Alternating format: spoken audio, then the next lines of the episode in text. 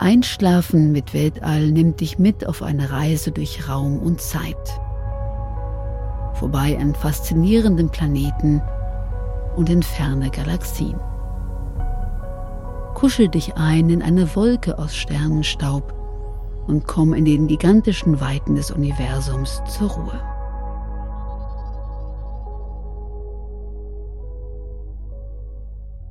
Die Vermessung der Milchstraße. I'm Sandra, and I'm just the professional your small business was looking for. But you didn't hire me because you didn't use LinkedIn jobs. LinkedIn has professionals you can't find anywhere else, including those who aren't actively looking for a new job but might be open to the perfect role, like me. In a given month, over 70% of LinkedIn users don't visit other leading job sites. So if you're not looking on LinkedIn, you'll miss out on great candidates like Sandra. Start hiring professionals like a professional. Post your free job on linkedin.com/people today. Weißt du, wie viele Sternlein stehen an dem weiten Himmelszelt? lautet die erste Verszeile eines bekannten Kinderlieds. Diese Frage ist für heutige Großstädterinnen und Großstädter sehr nüchtern zu beantworten. Es sind etwa 20 Sterne, die wir sehen können. Lohnt es sich also überhaupt noch in den Himmel zu schauen? Wer ahnt denn, welches grandiose Naturschauspiel hier Nacht für Nacht im Lichtsmog der hell erleuchteten Städte förmlich ertrinkt? Und die Milchstraße? Viele Menschen kennen sie, wenn überhaupt, höchstens noch aus dem Planetarium. Wer einen wirklichen Sternenhimmel erleben möchte, der muss in Regionen fliehen, in denen es nachts noch wirklich dunkel wird. Aber die Mühe lohnt sich. Statt 20 Sternen kann man am weiten Himmelszelt etwa 3000 Sterne wahrnehmen. Und dazu ein matt schimmerndes Band, unregelmäßig und diffus an den Rändern, ein Pinselstrich, der sich über den ganzen Himmel erstreckt. Galaxia, die Milchstraße. Es gibt sie. Wirklich. Das griechische Ursprungswort Gala bedeutet Milch. Und in der Tat führt die griechische Mythologie die Entstehung der Milchstraße hierauf zurück. Alkmene, eine ungemein kluge Frau, hatte nach einem Liebesabenteuer mit Zeus, dem König der olympischen Götter, einen Jungen geboren. Zeus liebte seinen außerehelichen Spross und wollte ihm die Gabe der Unsterblichkeit verleihen. Hierzu musste der Säugling aber die Milch einer echten Göttin trinken. Zeus legte das Kind also seiner schlafenden Gattin Hera an die Brust. Der Junge begann so ungestüm zu saugen, dass Hera vom Schmerz erwachte und ihn zornig von ihrer Brust riss, wobei ihre Muttermilch bis zu den Sternen spritzte und sich als unregelmäßiges Band über den ganzen Himmel verteilte. Doch es war zu spät. Der Junge war unsterblich und erhielt von Zeus den Namen Herakles, nach der unfreiwilligen Milchspenderin. Nüchterner sahen die griechischen Naturphilosophen die Milchstraße. Sie betrachteten sie als eine Reflexion des Sonnenlichts an Eispartikelchen. Die fortschrittlichsten Geister äußerten gar die Vermutung, es handele sich um das Licht unzähliger Sterne, so weit entfernt, dass sie sich nicht mehr in einzelne Lichtpünktchen trennen ließen. Sie hatten recht, doch die Bestätigung dieser Vermutung ließ noch 2000 Jahre auf sich warten. Erst als im frühen 17. Jahrhundert das Fernrohr erfunden war und die neugierigen Gelehrten es auf die Milchstraße richteten, zeigte sich wirklich, dass sie aus abertausenden fernen Sternen bestand.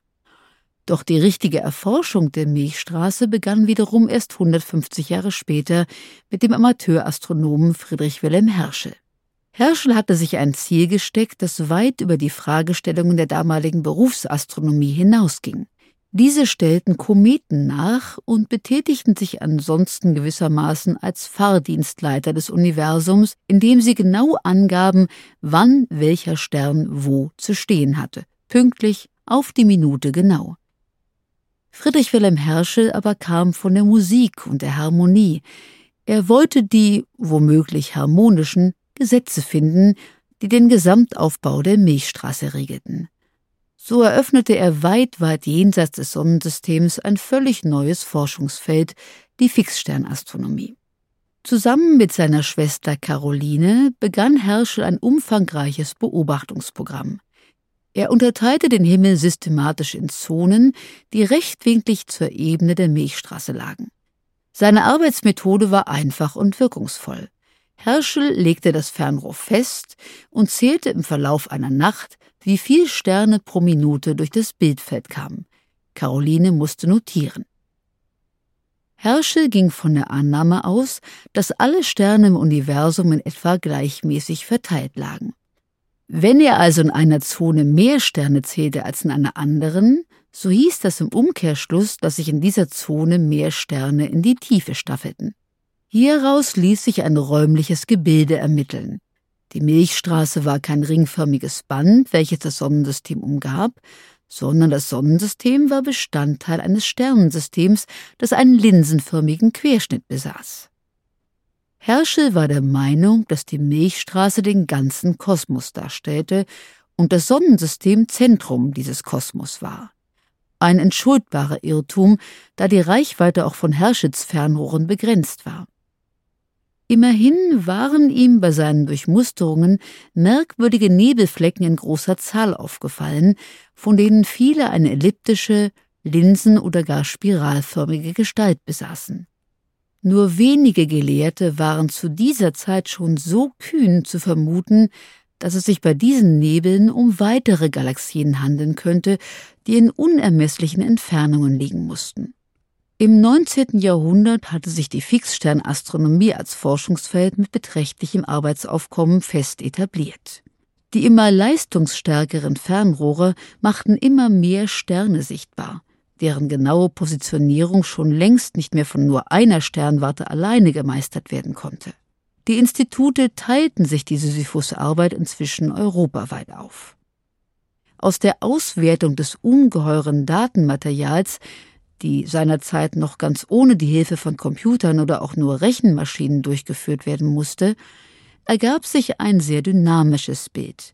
Die Sterne bewegten sich innerhalb der Milchstraße. Auch die Sonne ist mit ihren Planeten auf der Wanderschaft, einem fernen Ziel im Sternbild Herkules entgegen. Auf der anderen Seite war auch die Astrophysik nicht untätig. Hier waren es in der Wende vom 19. zum 20. Jahrhundert insbesondere die Physikerinnen Wilhelmina Fleming und Annie John Cannon, die neue Erkenntnisse zu den Eigenschaften der Sterne erbrachten und die bis heute gültige Systematik zu ihrer Einordnung schufen. Das Spektralklassensystem. Dies in Zusammenarbeit mit der Positionsastronomie schuf allmählich ein Bild der Milchstraße und zeigte, dass bestimmte Sterntypen auch bestimmte Gegenden bevorzugten. Doch welche Form hatte denn nun die Milchstraße? Und war sie einzig oder waren vielleicht die vielen schon von Herrscher entdeckten Nebelfleckchen vielleicht fremde Galaxien? Der Astronom Harlow Shapley der in den 1920er Jahren am großen Hooker-Teleskop des Mount Wilson-Observatoriums in Kalifornien arbeitete, konnte nachweisen, dass sich das Sonnensystem mehr in den Randbereichen der Milchstraße befand. Seinem Kollegen Edwin Hubble gelang dann 1926 mit Hilfe desselben Teleskops der Nachweis, dass es sich bei den vielen Nebelflecken in der Tat um ferne Galaxien handelte. Unsere eigene Milchstraße musste aus der Ferne betrachtet ganz ähnlich aussehen. Gleichzeitig hatten seine Untersuchungen ergeben, dass durchaus unterschiedliche Galaxientypen existierten, je nachdem, wie die Sterne angeordnet waren. Da gab es nahezu kugelförmige Galaxien, es gab scheibenförmige und sehr häufig kamen Galaxien vor, bei denen sich Sterne, Gas- und Staubmassen auf zwei Arme verteilten, die sich in Form einer Spirale um ein Zentrum wickelte, das ebenfalls eine Anhäufung von Sternen darstellte. Das Zentrum konnte aber auch eine längliche Form besitzen, und die hieraus wachsenden Spiralarme waren oft sehr dünn und ausgedehnt. Man nannte dies eine Balkenspiralgalaxie. Übrigens, gibt es eigentlich einen Unterschied zwischen Galaxien und Milchstraßen? Im Grunde nein, denn beide Bezeichnungen stammen ja vom griechischen Lehnwort Gala, das heißt Milch ab. Heute hat es sich so eingebürgert, dass wir mit Milchstraße oder auch nur Galaxis unsere eigene Heimatgalaxis meinen, unter Galaxie aber fremde Milchstraßensysteme. Wie sieht nun also unsere Milchstraße aus? Elliptisch, spiralig oder balkenspiralig? Zur Klärung dieser Frage trug ein neuer Teleskoptyp entscheidend bei. Das Radioteleskop. Radartechnikerinnen und Techniker hatten im Zweiten Weltkrieg die Entdeckung gemacht, dass ihre Antennen nicht nur feindliche Flugzeuge und Schiffe orten konnten, sondern auch, dass die Sonne und das Zentrum der Milchstraße Radiosignale sendeten. Die Wissenschaftlerinnen und Wissenschaftler griffen diese Entdeckung sofort auf und begannen gleich nach Kriegsende, noch mit altem Militärgerät, das sogenannte Radiofenster ins All zu öffnen. Mit Radioteleskopen war es plötzlich möglich, kosmische Staub- und Gaswolken in der Milchstraße zu durchdringen und zu sehen, was sich dahinter tat. In den 1950er Jahren lagen die ersten Radiokarten der Milchstraße vor, die zumindest eine deutliche Spiralstruktur nachwiesen. Doch die Entschlüsselung ihrer genauen Gestalt musste bis in die 1980er Jahre warten. 1989 startete die Europäische Weltraumagentur ESA den Astrometriesatelliten Hipparcos. Der Name des Satelliten war Programm. Es war der antike Astronom Hipparchos, der als erster die Positionen von 1000 Sternen vermessen und sie dann katalogisiert hatte. Die Aufgabe seines metallenen Namensvetters war etwas umfangreicher. Der Satellit sollte die Positionen, Abstände und Bewegungen von 2,5 Millionen Sternen in der Milchstraße messen, davon 120.000 mit einer Genauigkeit von einer Millibogensekunde. Dies entspricht dem Durchmesser eines Golfballs in 5000 Kilometer Entfernung.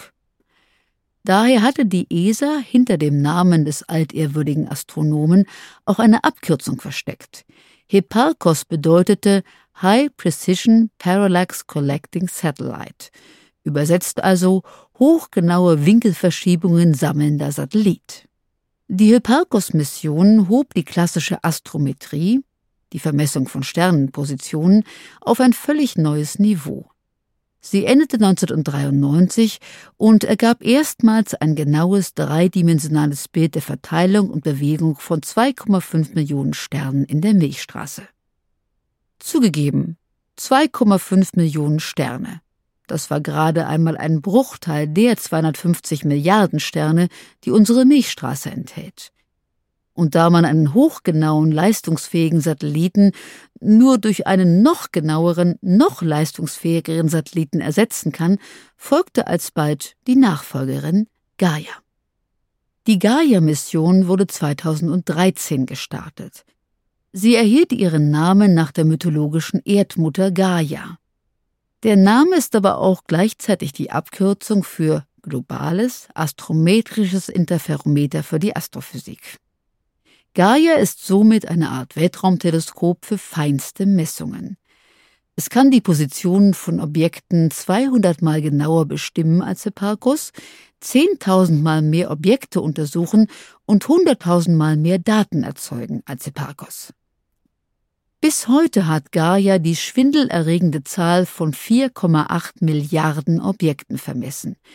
Mehr als eine Milliarde Sterne unserer Milchstraße, das macht immerhin ein Viertausendstel der Gesamtmenge, davon bei 200 Millionen Sternen zusätzlich Messungen ihrer Temperatur, Geschwindigkeit, Masse und Zusammensetzung. Etwa eine Million Kleinplaneten und Kometen in unserem Sonnensystem – etwa 30.000 Planeten, die um andere Sterne kreisen, etwa 50.000 sogenannte braune Zwerge, Himmelskörper, die in einem Stadium von noch nicht Stern und nicht mehr Riesenplanet stehen, etwa 500.000 sogenannte weiße Zwerge, Himmelskörper, die aus den Kernen aufgelöster Sterne gebildet werden, über 20.000 Supernovae und am Ende mehrere hunderttausend Galaxien, und eine halbe Million sogenannter Quasare, sehr energiereiche Galaxienkerne in Milliarden Lichtjahren Entfernung. Es ist klar, dass eine solche Datenflut kaum noch auszuwerten wäre, wenn nicht eigens programmierte Softwares hier schon als Filter wirken, um Wichtiges und Spannendes von Unwichtigem und Uninteressanten zu trennen. Dank der Gaia-Mission sind wir heute in der Lage, ein detailliertes räumliches Modell unserer Milchstraße zu errechnen. Es zeigt sich eindeutig, dass wir uns in einer Balkenspiralgalaxie befinden, 50.000 Lichtjahre vom Mittelpunkt entfernt. Das Sonnensystem befindet sich sozusagen in den Vorbezirken einer Großstadt, in deren Zentrum es lebhaft zugeht. Die Daten von Gaia nutzen wir übrigens auch im Planetarium. Wenn wir mit Überlichtgeschwindigkeit durch die Weiten des Alls rauschen, während unsere Besucher und Besucherinnen bequem in ihren Sesseln sitzen, fliegen wir zwischen den Sternen, deren Positionen von Hipparchus oder Gaia vermessen wurden und kommen fast in Versuchung zu zählen, wie viele Sternlein denn nun stehen.